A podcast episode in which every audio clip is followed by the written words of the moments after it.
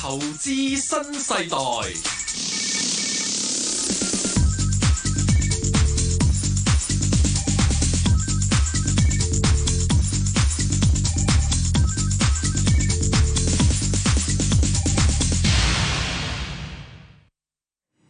早晨。早晨，早晨。誒、歡迎大家收聽同收睇《投資新世代》啊！咁啊，首先呢，就呼籲下我哋個電話號碼先啦。如果大家想打嚟同我哋傾下啲股票嘅問題呢，可以而家打一八七二三一一一八七二三一一登記嘅。誒、呃最早接入嚟嗰四位聽眾呢，就可以問多過一隻股票啊！咁啊，快啲大家誒、呃打嚟呢，就快啲啦。誒、阿教授啊，係早晨啊！咁呢，就睇翻過一個星期港股都表現唔錯，連升三個禮拜㗎啦。係啊恒指呢高位就逼近兩萬八啦嚇，咁啊收市呢，禮拜五啊收二萬七千七百四十一點，按周嚟講升咗百分之零點七。誒不過今個禮拜我哋見到中資股呢就表現好啲嘅，係就國指呢就按周升咗百分之一點八，同埋睇翻美股嗰邊呢都誒繼續係三大指數都創新高啦，禮拜五又誒個標普五百指數係連升四個星期。係啊如果睇埋今年到誒禮拜五為止咧，道指升咗兩成二，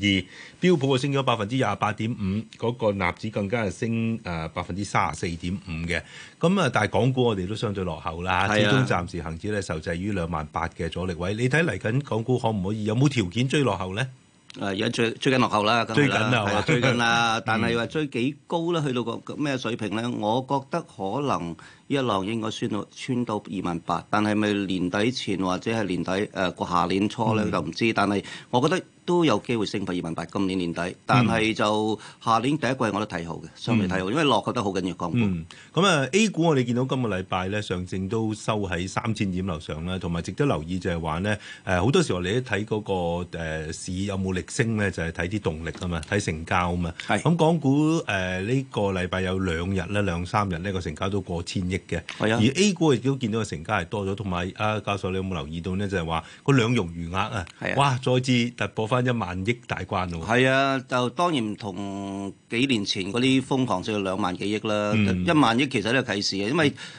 量先行嘅，通常都量啊講俾你聽，有乜誒資金注入去啊，話氣氛好咗啊，咁你睇到港股就係、其實個整體我做一個好簡單嘅比較，就係、上個禮拜誒、今個禮拜個成交咧，總成交相相對同期下，即係上年咧嗰、個禮拜咧係多好多。嗯，尤其是呢好怪啊啲接近 Christmas 咁多係咯咩。係啊，大家以為啲基金經理收爐啦嚇，點、知？啊但係問題你要追落後，咁自然就有錢流入嚟啦。係啊，如果你想 mark 做 perform 做做表現嘅，揾港股嚟做幾好嘅，追落後。嗯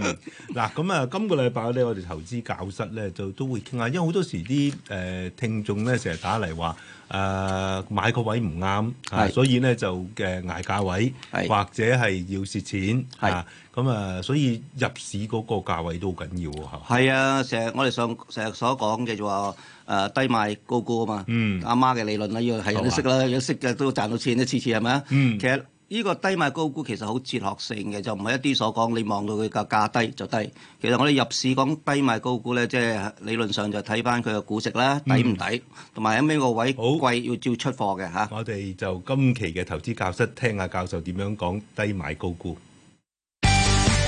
投資教室，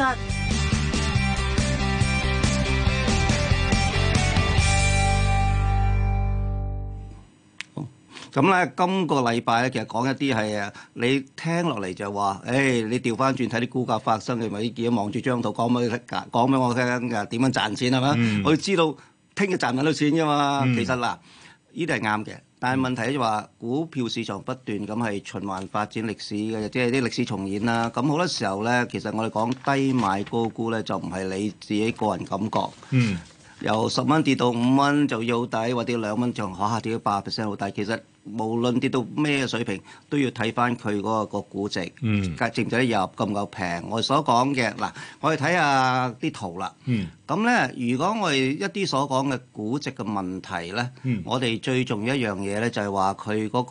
個、誒你買落去之後，你預期個股價誒、會唔會再升上去啦？同埋你個抵唔抵就意思就話咧，佢真係係反映緊佢係嘅公司嘅價值係嗰個防守性係高啦。嗯咁啦，不如我睇下一隻誒、一隻股票啦，嗱建滔啦。嗱，建滔就係當然一個工業股啦吓，嗯咁近排建滔就復甦啦，依幾個月就由個低位喺八月初嘅時候咧，就十六蚊彈到廿四蚊到啦。咁咧呢個水平咧，其實你話哇彈咗好多喎，但係你睇翻佢 P E 咧個市盈率咧，而家得四倍嘅啫， 即係話佢十六蚊個市盈率咧係低咗三倍，